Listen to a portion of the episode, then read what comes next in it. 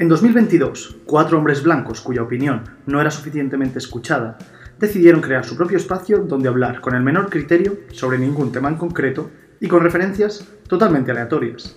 Si los ve, quizá pueda aprender algo. Enemigos de la ignorancia. Temed. Hola, muy buenas a todos. Bienvenidos a otro programa de Cuatro Cabalgan Juntos. La verdad es que cuando empezamos a hacer este programa jamás pensaríamos que llegásemos a los tres episodios, pero ahí estamos. Competencia, preparaos. bueno, junto a mis colaboradores habituales, Ángel, Buenas. Sergio Oli. y Miguel. Hola, ¿qué tal? Aquí estamos una vez más. Hoy vamos a hablar de una película.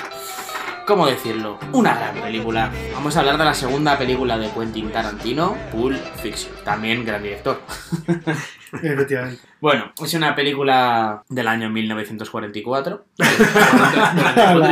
creo que te has quedado un poco corto. Yo creo que te has quedado un poco corto. 1994, perdón la dislexia.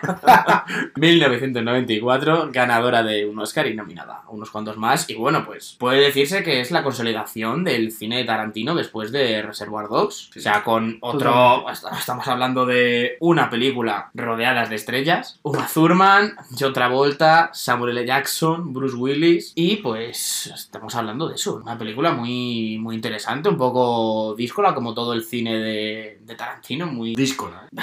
cuando quiero tengo léxico. No, además, eso, controversial, que no, no parecía una buena peli desde el primer momento, no todo el mundo la apreció como una es buena una, película. es una, una peli al fin y al cabo que habla de drogas, asesinatos, violencia, robos, tiene un poquito de todo. Lo que eran Los Ángeles en aquel momento también, o sea, quiero decir, era lo que todo el mundo sabía, pero nadie se atrevía a decir, porque era un poco la realidad de aquel momento, o sea, es como si aquí hiciese una película de los años 80 con la heroína, Sí. o sea, era un poco tirando por ahí. Cine kinky. Cine kinky, exacto. Y lo que es Parla hoy en día. Buah, to- lo siento, lo siento. Pido perdón. Ayuntamiento de Parla. Lo sentimos por nuestros oyentes de Parla. Digo, a, a Sergio a lo mejor le suprimimos un programa, no os preocupéis. Ya no me dejan entrar ahí. Vas a tener que contratar un árbitro de programas. Rojas. Expulsión por un programa. un programa fuera. Bueno, obviamente, al ser una peli de Tarantino, pues se nota mucho la mano de Tarantino. Muy bien. O sea, tiene muchos de los de esos elementos de actuación, de grabación, guion. lo que es Tarantino. Todos le conocemos aquí personalmente, hemos hablado con él hace un Yo le rato. llamo Quentin, solo, yo, yo solo le llamo Quentin. La Yo, confianza. Tarantino no, no Lo que hace la confianza. Claro, la confianza, sí. Don Tarantino le llamo yo, porque yo he hablado menos que tú con él, Claro, la verdad. claro, yo, no, Yo yo, es Quentin, colega, venga, una cerveza. Claro. Tío, esto sí. Bueno, pues eso es. ¿Quién no ha visto Pulp Fiction? Que sí, sí la he visto. Cómo la deja caer ahí para que, para que él mismo. Me ha hecho falta decir nada. Claro. Pero está bien, que él mismo lo confiese. No, pero es una obra maestra. La verdad es que no hay, no hay otro calificativo para decir esta película. De, de hacer Tarantino, que bueno, antes has dicho que había hecho dos películas, era su segunda película, ha hecho una anterior que es Four Rooms también. Él no la considera dentro de sus películas. Intenta que desaparezca de todo por ahí, pero por YouTube y tal lo puedes buscar. Yo creo que Pulp Fiction ha hecho mucho daño al cine. Oh, Fuertes declaraciones. Bueno, Porque bueno. ¿Qué dices de Anakin? Creo que ahora la, la gente se cree muy cinéfila solo por haber visto Pulp Fiction y ha hecho mucho daño a los típicos estudiantes de comunicación audiovisual de voy a hacer un corto no lineal porque me gusta Tarantino y Pulp Fiction y un, un plano sacado de un maletero porque me gusta Tarantino y Pulp Fiction entonces creo que Pulp Fiction ha hecho mucho daño a los a los snobs del cine no. creo que es como pero bueno me parece una obra maestra me parece la mejor película de Tarantino Sí. Desde aquí nuestro más sentido pésame a todas aqu- aquellas personas de Malasaña que han recibido la chapa de algún cinéfilo de manera nocturna en alguna discoteca eh, con estos comentarios similares a lo que ha dicho Sergio. Desde aquí nuestro más gran apoyo. ¿no has visto Pulp Fiction? Entonces no sabe, no sabe lo que es el cine. Lo mismo que pasa con el cine islámico. Total. Bueno, tenemos otra película basada en el gran Akira Kurosawa. Ni un solo programa sin mencionar a gran Akira, el padre del cine. Nuestro padre. Sin él no se queríamos. Padreando, ¿eh? Padreando. Y Akira padreando. bueno, a ver, está claro que lo de que sea la mejor peli de Tarantino, pues obviamente tiene su debate, cada uno tendrá su opinión, pero sí que estamos ante una de sus grandes películas. Fácilmente entraría en el top 3, y ese top pues es- me lo saco de la manga. Pero sí, básicamente porque yo creo que es una de las pelis que más, más tiene de Tarantino. O sea, el resto, todas sus películas tienen algo suyo, es un director, pues hace las cosas muy a su manera, no es para nada cine convencional, es cine de culto, Tarantino. Pasadas las películas, sí que es cierto que se puede ver algunos elementos más, no voy a decir cine comercial, pero que se han podido ver en anteriores ocasiones. Y sin embargo, Pulp Fiction sí que veo que es una película totalmente marca Tarantino. Y Totalmente. De hecho, el, lo recoge la RAE, el término tarantinesco, que es una película de, pues eso, del estilo Tarantino, con mucha violencia, historia no lineal. Y es como, ¿qué género son las películas de Tarantino? Pues Tarantino. Pues Tarantino. No. Y es de los pocos que podemos decir eso, la Sí, verdad. sí, Porque como vimos, George Lucas es un plagiador. No, bueno, pero efectivamente tiene mucha inspiración del, del cine asiático, porque era muy sangriento también, o sea que tenían sus recursos para hacerlo sangriento, para hacer primeros planos de gente sufriendo la peor muerte que a lo mejor te podías encontrar, que volvemos al tema de las influencias, volvemos al tema de unas referencias muy tochas a un cine que no era convencional para el público occidental, pero sin embargo es muy influenciado y con unas referencias muy marcadas solo hay que ver, solo hay que ver Kill Bill. Sí, totalmente. Y esta. Está También Pero- porque, bueno, creo que vas a decir Kill Bill por la violencia que tiene. toda la violencia que tiene y simplemente, pues, eh, son asesinos profesionales, sobre todo entrenados en todo tipo de armas, pero sobre todo entre- en- entrenados, perdón, en el arte de la espada. Claro, ¿Y qué espadas utilizan para luchar? Katanas. katanas, tío. Katanas de fabricación japonesa que no se las hace un acerista ahí en, en un gueto de, de Chicago, sino que se van al mismísimo Japón a que se las haga un de espadas japonés. Hattori Hanzo. Hattori Hanzo. Hattori Hanzo, claro. Sí, pero que y encima lo que decía Ángel es que está basado mucho en cine de samuráis porque le gusta mucho y toda la violencia y el combate de los samuráis porque lo utiliza mucho como vemos en Kill Bill, bueno, está totalmente representado, ¿no? Y es la- el máximo exponente de, de esa influencia que tuvo él, pero en esta también porque cuando Bruce Willis está en la tienda de, bueno, de segunda mano, yo creo que es, ¿no? Una tienda de segunda mano, coge una motosierra, coge un bate, coge un martillo, ¿no? Me parece, y elige la, Y y- katana y elige la katana. No, no, y elige la katana y se baja con la katana al, al sótano, a, o sea, es decir, Hmm. podrías ir con un bate igual o con la motosierra y a lo mejor das... Y cosas ¿sabes? incluso más en, la- en el tema de la fotografía y en la dirección de, de fotografía. Esos primeros planos de la cámara de lejos haciendo zoom, que también se utilizan mu- mucho efectivamente en Kill Bill, pero que son muy típicos del cine de, eh, japonés. japonés de pelea, sí, de, pe- de peleas, porque, Sí, porque de- justo un haces primer plano de la cara así. muy rápido, muy rápido, sí, Sí. sí, para, para hacer justo el, el, el centrarle en los ojos de, de la persona que está mirando para atacar, ¿no? Por así decirlo, y eso justo lo hace Tarantino igual. Y yo creo que también tiene influencias del western. Creo que Tarantino es un friki de, de Totalmente. los western y... Sí, sí. A ver, en películas como Django, pues mucho más se nota, pero en esta también, ¿no? El- todo el tiroteo. Y yo creo que lo que hace muy bien es banalizar la violencia. O sea, al Uf, qué final buena es... reflexión, a ver. Eh, he estudiado, sí. ¿eh? He estudiado. Esta sí se la ha visto. Pero al final es, por ejemplo, la escena en la que John Travolta se le escapa el disparo y le revienta la cabeza. Al final esa escena es una... que está reventando la cabeza a un tío. Tú la ves y te hace gracia, ¿sabes? Sí, O sea sí. que- Y- y- Sí, es como está normalizada la violencia dentro del cine de Tarantino. Es... Claro, pero porque la banaliza, es. O sea, no es una violencia que tú sufras, no es. O sea, es gore, pero no. No tipo, por ejemplo, las pelis de Saw, ¿no? Que son como. Que dices, joder, está sufriendo, el tío le están torturando. Aquí no hay tortura, es. Te arranco la cabeza, te reviento y como que. También utiliza mucho la. Que no sé qué figura es. Eh, figura literaria, ojo. Utiliza mucho la música contraria a lo que es la escena, ¿no? Bueno, poner una, una canción alegre, una canción movida con una escena como muy violenta, como pasa en Kill Bill. Sí. Al final como que da ese toque de... Se está como cachondeando de, de toda, de Sí, toda la sí, sí, escena. No, no le da tanta importancia. Y se ve claramente en esta película porque, por ejemplo, Bruce Willis en esa misma noche ha matado a dos personas. Porque en el combate de boxeo ha matado a una persona. Que no se y ve. bueno, no se ve, pero por la mañana llega y mata a John Travolta igualmente en el baño, ¿sabes? Y el tío... A Vicente. A, a- a Vicente Vega. ¿sabes? A Vicente Vega. Y, y justo le mata y se va. Es decir, y él sin problema se va, coge el Honda de, de Sí, sí. la María de Medeiros, creo que se llama la actriz, y se va. Y tan, tan Sí. tranquilo y no, tiene, y no tiene problema. Pero es un poco como al principio de la película, cuando están en casa de los de los chicos, se han, se han cargado ya uno, están acojonados, perdidos, y sin embargo ellos dos están mm, hablando de cosas que no tienen prácticamente nada que ver con el momento, hablando entre ellos como, como quien habla en el bar o en una habitación cerrada tomando cuatro cervezas con sus amigos grabando un podcast.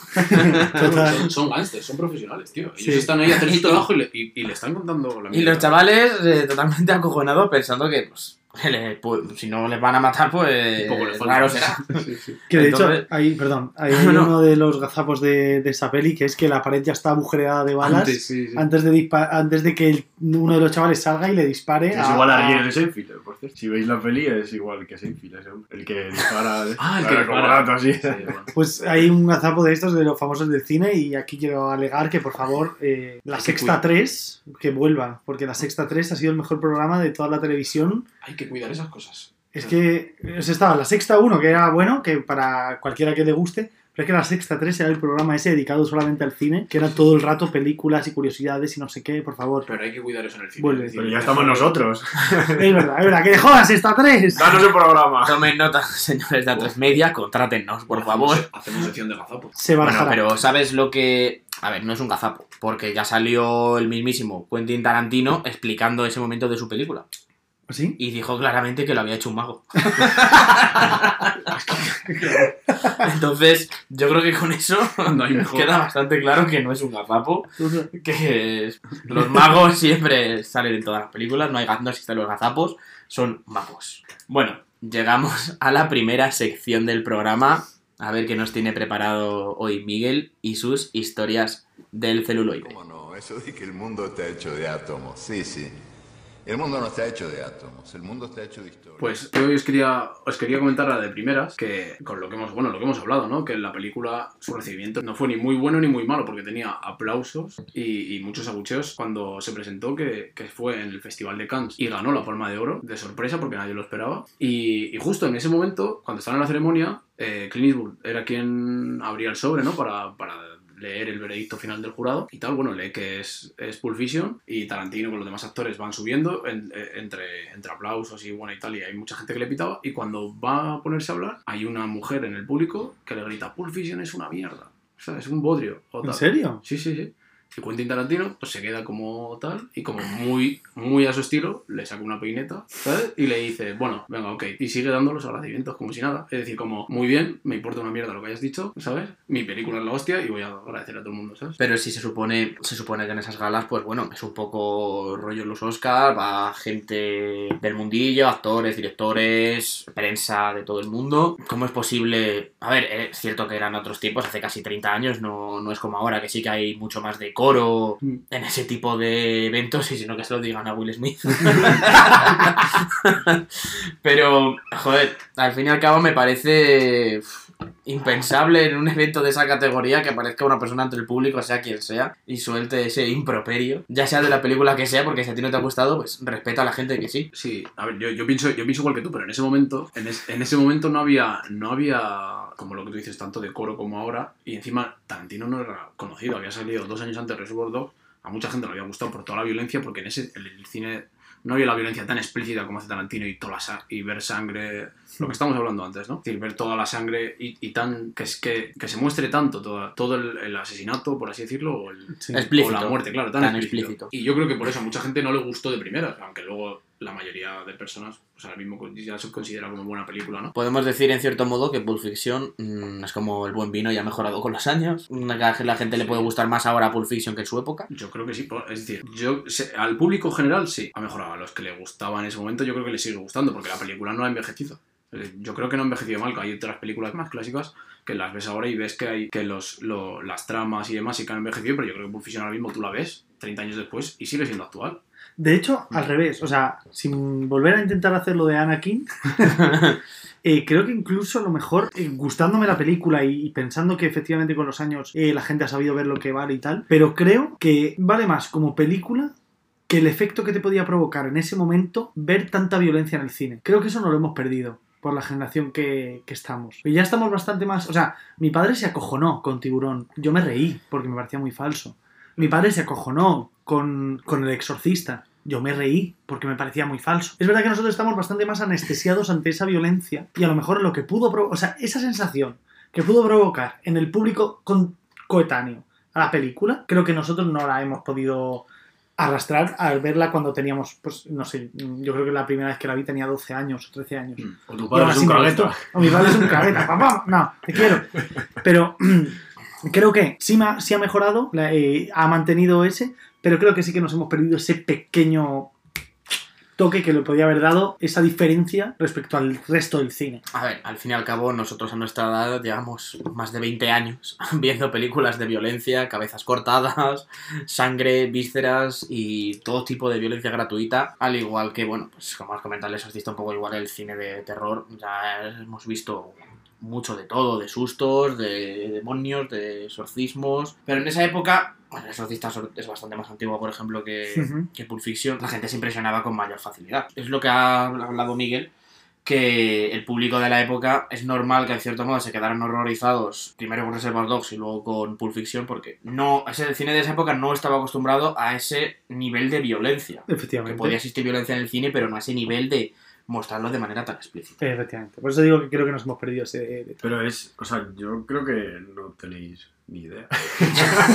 Gracias, O eh. sea, en plan que yo, yo no creo que la gente se horrorizase con la violencia de Pulp Fiction. Yo creo que las críticas irían por otra parte, pero es lo que he dicho antes, creo que es el tratamiento que tiene de la violencia, que es a lo mejor muy parecido a, a Kubrick en La Naranja Mecánica, ¿no? Como, Mm, También. como eh, lo que he dicho antes de banalizar la violencia, de ridiculizarla, de, de que sea tan bestia que te haga gracia, ¿sabes? O sea, yo creo que Tarantino no pretende que la violencia en sus películas sea tomada en serio. O sea, creo que lo hace por eso, por, por la gracia. Sobre todo en Pulp Fiction no tanto, pero en Kill Bill, por ejemplo, es, o sea, hay escenas que son, pues eso, violencia por violencia, listo. Que, o sea, no creo que es, no creo que la gente lo horrorizase Pulp Fiction. Creo que la gente que, que ya fue a ver Pulp Fiction en su momento era gente adulta, gente que sabía lo que más o menos iba. O sea, no es una peli muy comercial, la verdad, ¿no? Como No, no era, era cine independiente. En Claro. principio era cine Y independiente. lo sigue siendo. Sí, o sea, sí, sí. Pero bueno, sabemos que por lo menos a una mujer no le gustó.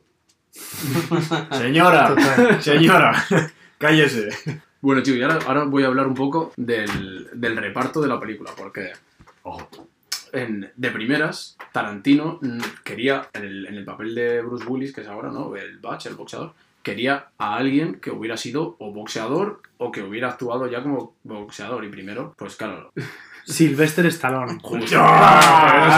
sí, claro que sí. Rocky la mejor saga de la historia Y, y claro, pensaron primero en, en Sylvester Stallone y en Mickey Rourke también. Ah, bueno, Pero lo que claro. pasa es que Mickey Rourke ya está un poco mayor. y Bueno, sigue estando mayor. ¿no? De hecho, ahora un poco más. Yo creo que sí. Curiosamente. 30 años más Porque en casi. realidad a Bruce Willis le habían. eh, Tarantino le llamó para que fuera Vicente Vega, como ha dicho Sergio antes. ¿Sabes? Pero él, Bruce en ese caso, no se veía en el papel de. tan macarra Claro, tan macarra y yonki. Y con pelo. al final. y, porque Vincent es, es un poco yonki, ¿no? Y Bruce no se veía, no se veía en ese papel. Y, y tuvo que ser que Harvey Keitel, que era muy amigo de, de, de Bruce Willis, y por mediación de. Es decir, que Tarantino le, le pidió a Harvey Keitel que mediara por- con Bruce para que fuera al final el que saliera en la película, porque Tarantino sí quería que saliera, y al final, gracias a Harvey Keitel, le convenció para que fuera para que fuera Batch. Y en el caso de las mujeres, para el papel de Mia Wallace, Tarantino primero pensó en, en, en Michelle Pfeiffer, Mm, ojo. que hubiera estado muy bien. Yo Hubiera creo que hubiera estado- muy bien también, sí, porque ya había hecho un papel, había hecho un papel parecido, porque en el, en el en Scarface, en El Precio del Poder, es un papel parecido de Hmm. la mujer del, del, del gángster, ¿sabes? Sí. Porque al final el, el marido de Mia Wallace es Marcel Wallace, que es el, El jefe de la el banda, jefe de- sí, sí, de, los Gangsters, ¿no? Y lo que pasa es que, ah, bueno, eso se descartó, Michelle Pfeiffer se descartó, y la que sí que estuvo más, más cerca fue Elaine, de Seinfeld, ¿sabes? ¿Sí? Que sí que hizo, sí que hizo pruebas de cámara y, y tal, alguna escena, y lo que pasa es que al final, con, en, ese, en ese año, que era el 94, la serie estaba Empezando justo. Claro, estaba tan arriba y tenía mucho compromiso con la serie que no pudo al final dejar el. o cortar para poder grabar esta película. Y, y por eso al final decidieron a, a Uma Thurman, que fue casi imposición de, de los hermanos Weinstein, que eran los productores, Mira Maxfield. Uf. Y Qué que mal, qué mal han, han envejecido, qué ¿eh? mal eso, ahora. eso sí, y fue un poco imposición por ellos que la había- ya habían trabajado alguna cosa con ella y, Mm, y la. No digas trabajado alguna cosa, porque ya no sabemos a qué te refieres. Fatal. Sí, puede sonar un poquito, un Sí, habían, tra- habían trabajado en alguna cosa. Un poquito más. Y bueno, luego ahora os voy a hablar ahora de, de una parte mítica de la película, que es el, el speech bíblico de, de Samuel L. Jackson, ¿no? Que al final eso se ha quedado mucho en, en los fans, ¿no? Porque es una parte, una parte muy icónica. Y es que ese speech no, no, como él lo recita, ¿no? Ezequiel 25-17 dice, eh, eh, a ver, que lo leo textualmente, el camino del hombre recto está por todos los lados, tal, tal, tal, tal, hasta el final, ¿no? Pues eso no existe en la Biblia. Es decir, de verdad que no. Se lo inventó Tarantino y, y Samuel L. Jackson haciendo, cuando estaban repasando el guion y tal, se lo inventaron ellos dos. Que no. ¿En Solo sé que existe, sí, por lo que he visto, las dos últimas frases, sí que hay una parte parecida en, en los evangelios, pero no tiene nada que ver. Es decir, al final es un diálogo inventado por ellos que queda, es decir, queda genial. Es Total. decir, está, para mí me parece de lo mejor de la película. Fue claramente para no plagiar a la Biblia, el libro más antiguo del mundo. Sí, porque a lo mejor el copyright era muy caro. ¿eh? Es. Hombre, Puede ser muy caro. Un ¿sabes? buen libro, ¿eh? Sí, sí. La gente se lo lee sabiendo el final. además buen libro de tapa dura y eso. Ostras, pues qué chulo eso. O sea, ¿ves? Es que eso es el golpe de genio. O sea, pudiendo meter lo que quisieras, o incluso.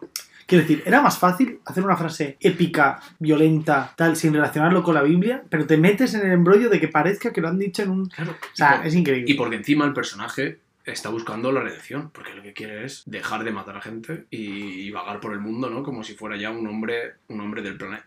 sí, de- del Del planeta, planeta ¿no? Tierra. Sí, No, iba a decir del mundo, pero iba a quedar redundante, digo, por eso. Nombre de Dios. Claro, sí, sí, y, y al final me parece, me parece muy adecuado que utilice un, como haciendo referencia a la Biblia, un diálogo para, para poder él salvarse o salvar su alma, ¿no? Porque es lo que intenta, yo creo, Jules Winfield. Bueno, chicos, y ahora ya la, la última parte que ya que os voy a contar son es- escenas de la película que tienen que ver, ¿no? Con, o que, que beben de, de otras de otras películas.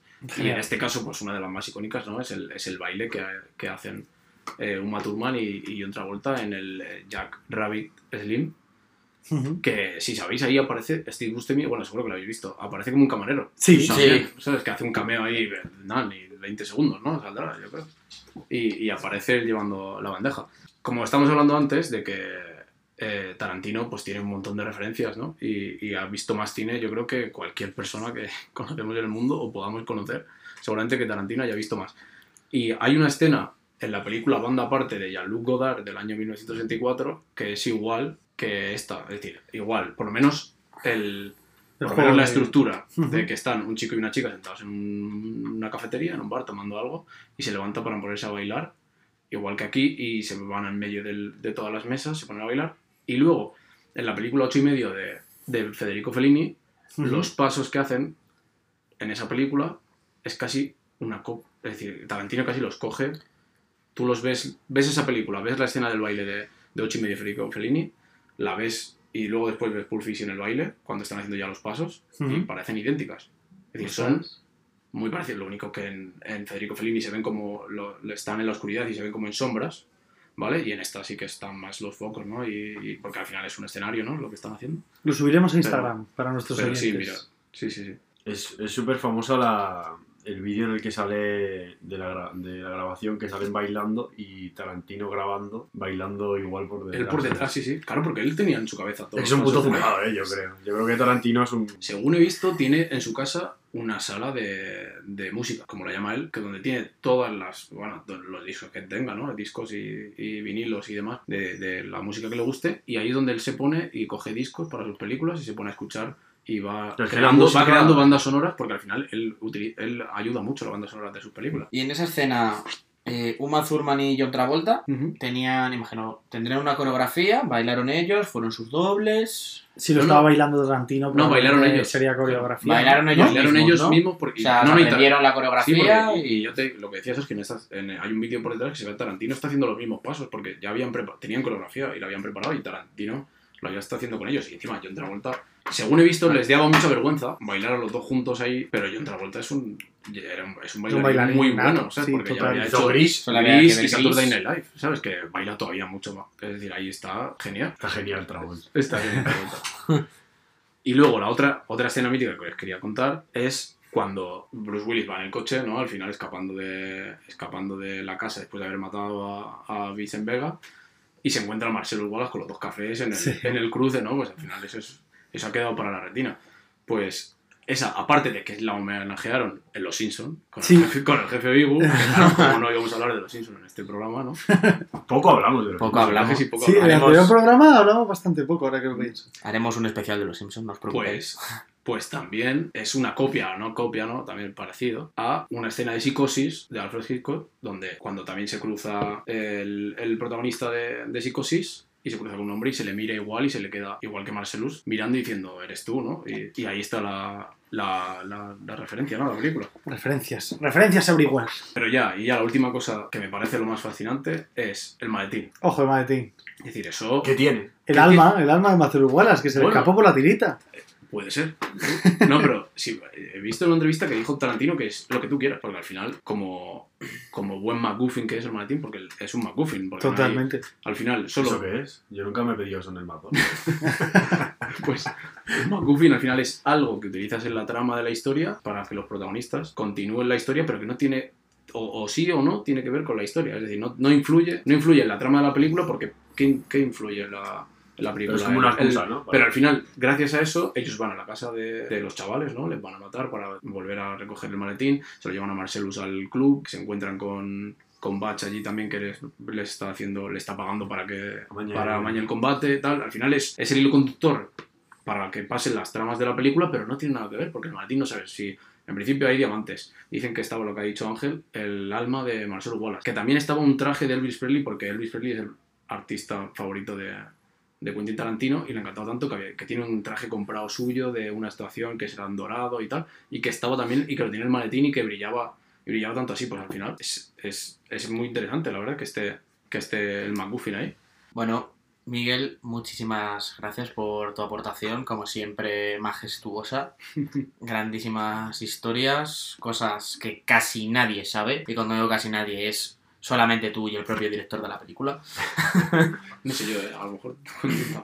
Y bueno, ahora mismo me gustaría mencionar algo acerca de la actualidad de Quentin Tarantino. La actualidad de Quentin Tarantino es difusa. Porque Tarantino desde que sacó Eras una, una vez en Hollywood, digamos que no tiene un proyecto fijo. Se habla de la última peli de Tarantino. Claro, mm, la última peli de Tarantino, conociendo a Tarantino, puede ser la antepenúltima peli de Tarantino o Bueno, pero siempre ha dicho que quería tener 10. Siempre ha dicho que quería tener 10, pero conociéndole, pues bueno, pueden ser 10, pueden ser No, los que quiera. 12. Le permito, que, sí, le permito que siga haciendo. películas. Entonces, sobre esa película hay muchos rumores, sobre esa posible décima película de Quentin Tarantino. Hay algunos que hablan de la tercera parte de Kill Bill, Estaría bien, ¿eh? los que hablan sobre otras historias que tiene en mente Quentin Tarantino. Se sabe muy, muy poco, prácticamente nada acerca de, de esa película. ¿A vosotros personalmente os gustaría una tercera película de Kill Bill, digamos, 20 años más tarde de segunda película? Estamos hablando de que entre, si hiciera esa idea entre que salga, la ruede, ¿os gustaría otro tipo de película? ¿Qué creéis que le falta a Tarantino por explotar ya en el cine? Porque Tarantino ha hecho pues, cine de acción, ha hecho cine del oeste, ha hecho cine bélico, ha hecho cine, cine de cine, como es, como es una vez en Hollywood. Sí, Total. sí. Metacine. ¿Qué le queda por hacer ya a Tarantino? ¿La tercera de Kill Bill para culminar uno de sus principales proyectos de toda su vida? ¿La única película de la que ha hecho dos partes? ¿O algún otro proyecto que le quede por... Yo creo que una película Porno. porno. La última. Es lo que le queda. Y, y y él querría ser el protagonista. Claro. Evidentemente una de Kill Bill que la protagonizase la hija de Uma Thurman, Ahora está muy... En absoluto. ¿Sabes de hecho quién la protagonizaría? A ver, voy. En absoluto. ¿Sabes de hecho quién la protagonizaría? Y, y sabes quién tenía que ser el protagonista. Espera, espera. Empiezo yo y sigues tú. En absoluto. ¿Sabes de hecho quién la protagonizaría? La hija No lo he dicho bien, ¿no? de una de las asesinas cuya madre muere a manos de Uma Thurman en la cocina. Además, cuando toda la trama o todo en ese momento se está indicando que no va a morir, porque ya se están perdonando, ya se están diciendo, bueno, no merece la pena, no sé qué, están ahí como hablando, o sea, se siguen peleando, pero es una situación ahí de tensión total. Y coge la tía, la caja de cereales, dispara a Uma Thurman, eh, no le da, le tira el cuchillo, se la carga y una niña ahí viendo como su madre está muerta. No, es el venganza de Es su que yo La de hecho venganza. creo que sería esa chica y llamaría a la peli Bill's Kill. Pagando facturas. Sí, claro. No, pero como la, Sí, sí. el- la, muerte, la muerte. de Bill. Sí, sí. Pero no... Bueno, yo me entiendo. Vale. Pero no matar a Bill. Claro, no matar a Bill, sino como la asesina de Bill. Pero que yo sería Bill's Killer. O, o la Gran Fuerza 5, que como sería el capítulo piloto que hace Uma Thurman y, y cuenta en, en Pulp Fiction, ¿no? Total. No ver, está claro que si hiciera Kill Bill 3, sería la culminación de uno de sus principales proyectos, pero No, yo creo que no. al final Tarantino tiene licencia para tocar Total. el tema que él quiera. O sea, como si quisiera ponerse a hacer la próxima película de James Bond. Ahora que dices lo de licencia para matar, me lo has recordado.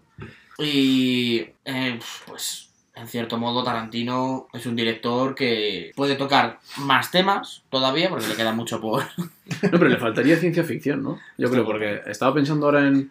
Estaba pensando en. en- o por así decirlo, ¿no? En, en temas, ¿no? De la película y de las películas que ha hecho, o por lo menos una base de cada película, y ciencia ficción sí que no ha hecho ninguna, ¿no? No, de Es hecho. decir, no. o por lo menos que la podemos encuadrar dentro de la ciencia ficción, del género ciencia ficción como tal.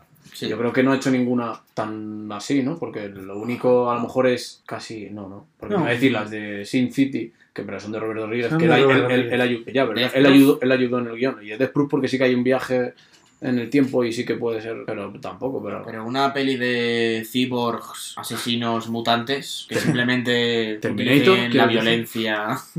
Total, no, no, es bastante costumbrista. Sí, no, a ver, la violencia está en todas, porque eso no, no lo descuadra. Y venganza, porque todas las películas hay venganza, casi todas. Sí. Yo creo. Yo diría, yo diría que en todas. Mm, En todas hay venganza, en Eres una vez en Hollywood hay venganza, Sí. Django. en Django hay venganza, Maldito- en Los Odiosos 8 hay venganza, Malditos bastardos. Malditos Bastardos hay... En todas, en todas. En, Sí, Kill, es- en Kill Bill, en. Death Proof, las chicas luego después como quieren matar a... Yo creo que. Tarantino, eh, después de que a esa señora del festival de, de Cannes A lo mejor la no le película es. Pulp Fiction, Claro, la película es matarla a ella. Dijo... Buscarla y matar. Pues me voy a vengar de ti haciendo películas que tampoco te van a gustar y que van a tener éxito. Vas a estar tu vida por eso utiliza condenado. la venganza en todas las sus películas. Kill Puri, que se llamaba así la mujer. Kill Vicenta. Por eso ¿Sabes? nunca hay que echar mierda de nada. Claro, Porque es que al final triunfa y te quedas con una cara de su normal. sí, sí. Me queda como el más tonto de... Claro. La más tonta de, de la palma de Cans. Anda, la palma de- por lista. Bueno, lo que está claro es que saque lo que saque, Lo veremos. díscolo. ¿no?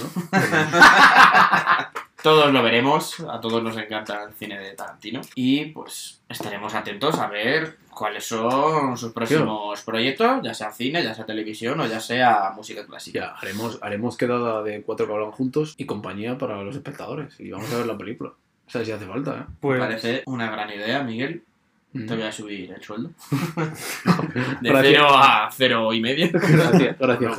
No. Bueno, llegados a este momento, como en cada programa, no puede faltar el salseo. Y para eso tenemos a Ángel y Gossip Men. XOXO. Gossip. Bueno, pues como siempre voy a empezar con la sección, bueno, como siempre desde el anterior programa, voy a empezar con la sección de edades. Mm. Esa sección que te hace plantearte lo que estaban haciendo gente de tu misma edad en Hollywood ganando millones mientras tú escuchas este podcast. Eh, vamos con John Travolta. ¿Qué edad pensáis que tenía John Travolta en el momento en el que hizo la película de Pulp Fiction? A ver, a ver, esto hay que pensarlo bien, que en el anterior programa eran 12 años, desde que se estrenó la Y ahora película, son 28. y ahora son 28. 28 ya. Así que- Hostia puta, eh. Yo diría que John Travolta ti- tenía mm, 27 años. Uf, Mm, Corto te has quedado. Sergio, a ver qué dices. Yo diría 40 por lo menos. Yo también. vale. Yo iba a decir 41. Pues te equivocaste, Miguel. 40. Vamos. Es que no quiero repetir. Siempre me iba a quedo decir corto. 40. Es que ¿eh? Vale, vale, pero- será ya- Sí, sí, ¿Y sí. cuántos tenía Samuel L. Jackson? Más mayor. Samuel L. Jackson tenía 59. Uf, uf.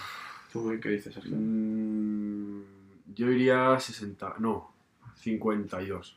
Yo digo 46. 46 años, Ah, no, no, bueno. Eh, pero, pero, cabrón, que eh, no es tan mayor Ya, todavía. es verdad. Vale, ¿y Uma Thurman? Mazurman tenía que ser más jovencita. Sí. Tú- Deja de decirlo, sí que parezca que eres. Este eh, es el tercer hermano de los Weinstein. Entonces. Cuidadito, Leonardo DiCaprio. Era más jovencita. Venga, tenía 24 años. ¿Vale? Más, 31. ¿Vale? 28. 24. Punto para Sergio. ya, es que además- ¿eh? le he dicho que era jovencita y por algo. Por algo le he dicho. porque tú ya Venga. le habías hecho el ojo. ya Poquito, esto, esto va a ser más caído. Bruce Willis, vamos, Bruce Willis, pim Bruce pam. Willis tenía 35. ¿Vale? 32. ¿Vale? 38. 39, muy bien, Miguel. Eh, ¿Qué más te acercas? Venga, el último. Mayor, ¿eh? Ahora, aquí, en este, no- en- como en el anterior programa, en este sí tengo como restos para que se pueda empatar en caso de. desempatar en caso de empate. Vale, eh, vamos con Tim Roth, que es eh, uno de la pareja que entra en, Sí, al principio, Sí, sí, sí. eh, nuestro queridísimo Abominación, Todos en la película de, de Hulk. Tim Roth tenía. No, creo que no es muy mayor, así que diría. 29. Bueno, 32. vale. 30. 34 puntos para Sergio. Vamos. Y como suponía, estamos empatados entre Sergio y Miguel. Ser- Otra vez. el otro Sergio es Sergio el malo, en esta, por lo menos en En esta parte este. del programa, se queda fuera de la competición. Vale, vamos con el último. ¿Qué edad tenía Tarantino cuando rodó esta película? Ah, es que lo digo yo primero, porque no vale, sí, tío. sí, tú estás hablando primero. Yo prefiero que lo digas tú porque así tengo. Tú estás hablando primero, venga, va, Sergio, a ver, di. Creo que lo estaba buscando en el móvil y le iba a echar un ojo para No. hacer trampa. No vale. eh, Tarantino, pues ahora yo creo que tendrá 50 y algo. Por réstale 28, 38 años. ¿Vale? Vale, el dice 38, yo digo 33. 31, Miguel. ¡Oh! No, ninguno porque es el precio justo. Nos pero, como no hay más personajes. El que más muy bien, Miguel. Llevo tres victorias, ¿eh? Tres. Totalmente. tres programas, tres victorias. Ya está, es- darme el premio. ¿Dónde Está claro La gracia. que Miguel se merece algo más que la amistad de Ángel Total. como premio por sus victorias. Pero, como no tenemos nada, dejaremos que sean nuestros oyentes los que hagan un crowdfunding Claro, tío, necesitamos presupuesto. para que Miguel tenga un regalo decente. Necesitamos, necesitamos presupuesto. Quiero mi regalo. Vale, y como parte de los salseos que nos gustan y que queremos saber de los actores en ese momento, os voy a leer una serie de titulares. Esto sí que va a ser concurso, pero igual, mascadito, rápido. Venga. Os voy a leer los titulares más controversiales que han tenido los protagonistas controvertidos. Controvertidos. por ya, pero es que soy muy viciado a los vídeos de YouTube. Y dicen controversiales. Vale, que han, que han tenido los protagonistas de Pulp Fiction. Y tenéis que adivinar a qué protagonista pertenece cada titular. Por ejemplo, empezamos. Este protagonista admite ser alcohólico. Voy a utilizar el lenguaje inclusivo para que no sepáis a quién me refiero. Sí, chico, chico, venga. Este protagonista admite ser alcohólico y acusa a su ex de ser adicte a las prostitutes. Venga, me la juego. John Travolta. O sea, acusa a su ex. O sea, ¿De ser adicto? ella dice que su ex Sí, es adicte a A las prostitutas. Y, y es, y Sí. ese mismo es alcohólica. sí, efectivamente. Uma Thurman. Bueno, Uma Thurman. Vale, ¿y tú has dicho, Sergio? John Travolta. John Travolta, Uma Thurman. Yo, Samuel L. Jackson, porque... me- Uma Thurman. Punto Ah, para A Sergio. ver, es que su- a su ex adicto a las prostitutas no va a ser un hombre. O sea, Bruce Willis va a decirle. la "Oye, lógica. Mi, mi ex, O sea, las paca, paca Pacheco. No, hombre, no, Demi Moore. vale, el ex chofer de este protagonista asegura que este actor o actriz tiene un apetito sexual insaciable. Eh, Samuel L. Jackson. Yo digo Bruce Willis. Yo otra vuelta. John Travolta. ¡Oh! Madre mía, Sergio. Va de Pues pleno. John, John Travolta estaba casado. Es que tiene cara de vicioso, tío. Sí, bueno, pero po- podía pedirle a su mujer sexo Bueno, todos los días. verdad, sí. Vale, ¿qué actor tiene o actriz en los premios Razzies su propia sección completa? Eh, John Travolta. Samuel L. Jackson. Yo creo que John Travolta también. Bruce Willis. Ah, Tío, pues John Travolta No, no, pero la tuvo. pues la siguiente Nadie, hay punto. La tuvo, pero la quitaron cuando ha dicho Ah. todo lo del tema de la enfermedad y tal. Ah, Eh, ahora, ah, vale, dices ahora de Bruce. Sí, claro. Yo pensaba que la tenía John Travolta por la película Campo de Batalla a la Tierra, que es considerada una de las peores películas que se han hecho jamás. ¿En serio? Y la. Bueno, no es el protagonista es Forrest Whitaker. For- John Travolta es el antagonista. Sí. Y la verdad es que la peli es, es bastante, bastante mala. Y la actuación. Fue una de las grandes premiadas en los Ratchis ese año. Yo pensaba que era por, porque su actuación era también un poco. Y la actuación de John tampoco es que sea muy buena. Exactamente. Yo pensaba, por eso pensaba que era John Travolta, he pensado en él por eso. Vale, pues siguiente titular. Yo era un drogadicte, pero llegaba puntual y siempre lograba lo que me proponía. Declaraciones de qué protagonista de Pulp Fiction. Eh, Protagonista. Samuel L. Jackson. John Travolta. No, yo creo que John Travolta también. Samuel L. Jackson. Madre mía, Sergio. Ganas con un amplio 3 No, a pero- 0 0. ¿Sabéis cuál es el, el truco? El descarte. O sea, ya he dicho todos los protagonistas que éramos Samuel L. Jackson. Ah, coño, que aceptar alguna, claro. No, no, vale. Yo ahora, ahora voy a contaros una anécdota que contó una chica que se acostó con uno de nuestros protagonistas en una fiesta de Hollywood. Uy, uy, Bueno, bueno, uy. eso- Y tenéis que adivinar qué es, porque la chica dijo lo siguiente literalmente. Y así comenzaron los 10 minutos más raros de mi vida. Un, un ganador del Oscar enrollándose con mis pies mientras se da placer a sí mismo. Fácil, fácil. Quentin Tarantino. Tarantino. ¡Ole! Esa es fácil. Un punto para cada uno. Muy bien. Solo hay que ver Abierto hasta el amanecer para ver lo que le gustan a Tarantino, los pies. Que Ya, sale una escena chupando ganado el pie. claramente Sergio 4-1-1. Efectivamente. Sí, sí. No se lleva la amistad de nadie porque nadie la quiere. No, porque aquí, aquí ha dicho Ángel que no había concurso. Exacto, esto es simplemente un poco de tal. Luego hay algunas que he leído que un poco más turbias, que simplemente os voy a comentar. Efectivamente no son como los protagonistas, pero bueno, simplemente por... No quiero bajar el ritmo del programa, no quiero que sea esto la bajona, pero por ejemplo a Tim Roth, que a mí es un actor que me gusta mucho, yo creo que Sí. fui el único que vio Miénteme en la tele, que era una serie que sacó, que él era un agente del FBI que apreciaba como los mini estímulos que se te generaban en la cara cuando mentías, confesó que su abuelo abusó de él y de su padre. Hostia. Jodido, Jodido. jodido. Pero Y ya lo último, venga, que esto, que esto se anima. Vamos para arriba. Steve Buscemi, aparte de ser un gran actor y de estar en Broadway Empire, que es un seriote, Broadway no, Boardwalk. ya Boardwalk. dijimos en el anterior programa Que que, le- le- aquí de Billy pues tenemos bastante poco. ¿Quién es? Y como podéis ver, como podéis ver, lo, lo llevamos a rajatabla. es Harvey Keitel. Vale, Steve Buscemi fue bombero antes de ser actor y recuperó ese rol para ayudar en las labores de, eh, de ayuda a las Torres Gemelas. Y estuvo varios meses colaborando con los bomberos de Nueva York para rescatar gente, para todo lo, todo lo que conllevó ser bombero. Así que desde aquí, Un aplauso, Buscemi, un aplauso para él. te queremos. Tendría que haber salido en la película de World Grande- Center con Nicolas Cage, tío. Total. Por lo menos. Grande Ocil. Bueno, No entiendo chistes de fútbol. muchas gracias Ángel por todas estas curiosidades, por todas las edades que desconozco, por todos esos actores que no sé qué titular protagonizaron. Muchas gracias por darme a entender que no tengo ni idea de lo que hablo.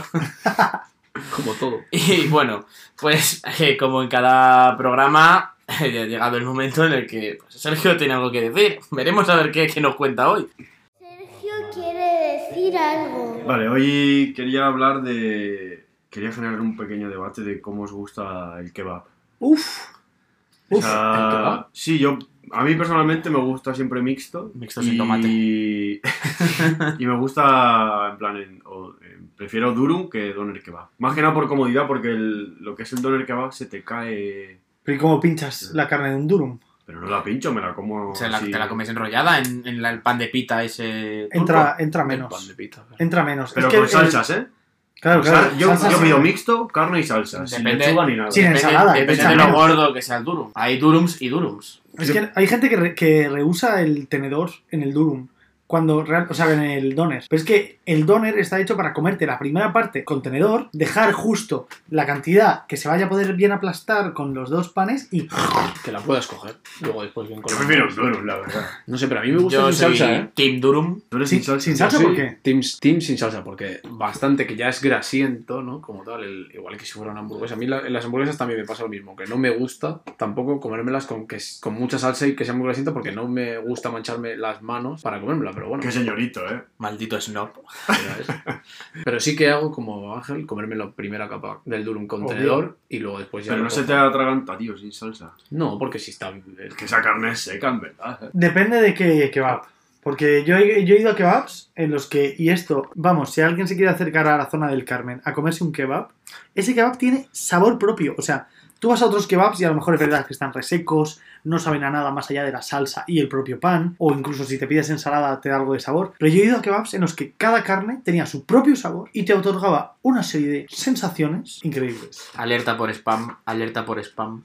Yo creo que ese kebab, ¿sabes cuál es el secreto? Que no ¿Qué? pasa una inspección de sanidad hace 10 años. Sí, a ver, y encima lo, sa- lo sabemos porque hemos estado.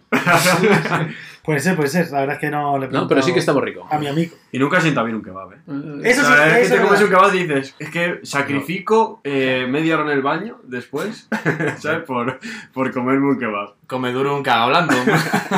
Y bueno, dicho esto, diréis, ¿qué sentido tiene hablar de kebabs? Pues que esto te lo coge Tarantino y te hace un peliculón de la hostia y todo el mundo, ¡guau, Tarantino, menudo guionista, menudas conversaciones tiene! Oscar, a mejor guion original. Tarantino, genio, Yo digo que sí, porque así nosotros también somos genios por crear este pedazo de guion sobre comerse un kebab. O villano. Iba a decir o sobrevalorado. Así que yo creo que ahí dejo el debate. Las conversaciones de las pelis de Tarantino, sobre todo de Pulp Fiction, ¿bien o no? Pero yo creo que eso es un poco lo que. lo que da un poco de personalidad al cine de Tarantino. O sea. eh, Tarantino, aparte de. Hemos hablado mucho de la violencia, drogas, demás que salen en sus películas, pero no hemos hablado de esas conversaciones mm, banales completamente o superficiales que a lo mejor no tienen ni siquiera nada que ver con lo que es el resto de la historia, pero que son lo que dan en cierto modo también encanto. Por eso te digo, película. he querido ser un genio. Como Tarantino. Ahora mismo, si estuviéramos en un coche, los cuatro, hablando de cómo nos gustan los kebab, Es lo mismo que Es que que película. Tarantino te hace una peli. Sí, o sea. Tarantino te hace una película en un ascensor con la vecina de ¿qué tiempo hace hoy? Joder, es que está lloviendo, ¿eh? Es que vaya... Total. Joder, es que de repente hace mucho frío y mucho calor, ¿eh? El cambio climático. Es que parece que las, que las películas del último tiempo han intentado idealizar sobre todo los espacios en los que se contaba. Y a mí, al, al revés, agradezco mucho lo que hablábamos al principio, el, el costumbrismo. Y al revés, en, el- en los últimos tiempos en los que en- penetró ahí Tarantino, era como idealizar los espacios en los que se estaba. Que si se hablaba de Hollywood, se idealizaba que te cagas. Que si se hablaba de no sé dónde, se idealizaba que te cagas. Y no, al revés, hay que costum... cos- Ah, Acostumbrarse. no, no, no. Hay que ser un poco costumbrista y un poco, pues, el decir, ahora en este momento la gente habla de esto o tiene conversaciones banales, porque ahí no solo hay, ¿sabes? No solo es información que yo tenga que dar para que el, el propio espectador perciba información, es simplemente. eh, bueno, incluso ya le estoy dando información, que es, esta gente pertenece a esta ciudad, la conoce tan bien, que debate sobre temas de aquí, como cómo pesa una hamburguesa o cuán rica está un cuarto de libra con queso. Ahí está. Bueno, has terminado, Sergio. Ya no tienes que decir nada más. Ya no. ¿Seguro? ¿Puedo Sí, cerrar el me- programa? Me callo, me callo. ¿Puedo cerrar el programa? Voy a cerrar el programa. Vale, muchas gracias. bueno, chicos, pues hasta aquí este programa de Cuatro Cabalgan Juntos. Como siempre, daros las gracias por escucharnos una vez más. Venga, Gracias. chicos, ¡Uh! agradecer al público, que son los que nos dan de comer. Gracias. A ver, yo lo que quiero decir es. eh, se aceptan Bizum. Porque. ¿se- ¿Puedo decir marcas? Chicos, no Bueno, tenemos, nadie nos paga, ¿no? no En plan- tenemos ni para un kebab. Estamos, o sea, estamos haciendo el programa bebiendo Cruzcampo, por favor. Hacernos Bizum para por lo menos la estrella Galicia. O una Mau. Sí, Bueno, chicos, muchísimas gracias por escucharnos y hasta el próximo programa. Chao. Hasta luego. Adiós.